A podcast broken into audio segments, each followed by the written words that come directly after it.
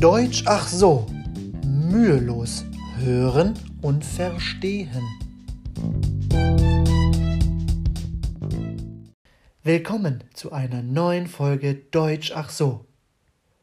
Die typisch deutschen Mahlzeiten in Deutschland sind ein ausgiebiges Frühstück, warmes Mittagessen und das Abendbrot. Hier liegt die Betonung auf Brot. Hierzu später mehr. Das Frühstück wird während der Arbeitswoche gemeinsam mit der Familie eingenommen. Dafür stehen alle rechtzeitig auf. Parallel werden natürlich die Brote für die Kinder für die Schule zubereitet. Das nennt man hier Pausenbrot. In Japan sind diese Momente mit der Familie auch sehr wichtig.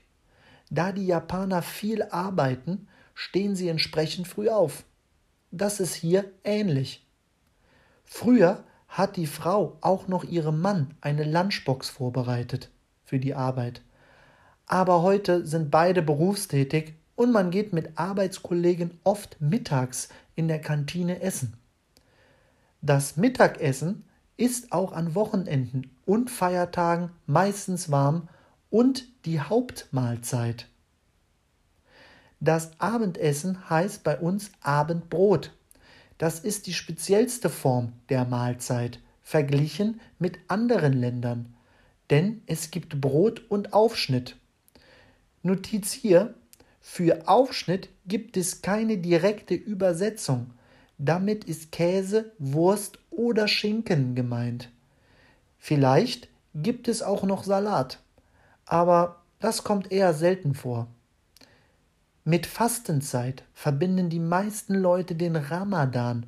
Muslime fasten hier einen Monat und verzichten während des Tageslichtes auf das komplette Essen. Oh, ich könnte das nicht. Das soll den Magen und die Seele reinigen. Die wichtigsten wissen, dass es auch im Christentum und somit auch in Deutschland eine Fastenzeit gibt.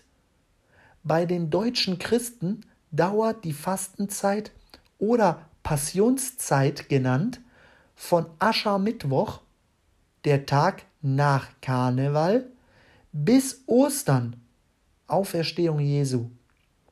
In dieser Zeit soll sich der Mensch durch Enthaltsamkeit neu besinnen und Buße tun und die Nähe zu Gott suchen.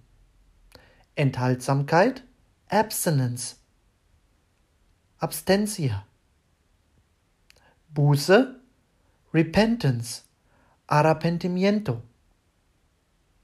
Heute praktizieren dies aber immer weniger Deutsche und es gibt auch keine strengen Regeln mehr.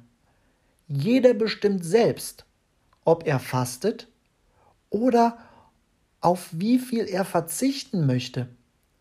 Vielleicht auf Alkohol, Fleisch oder Süßigkeiten.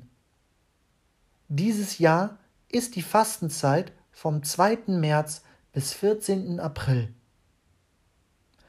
Das war's schon für heute. Wir hören uns nächste Woche wieder euer Konstantin Schick.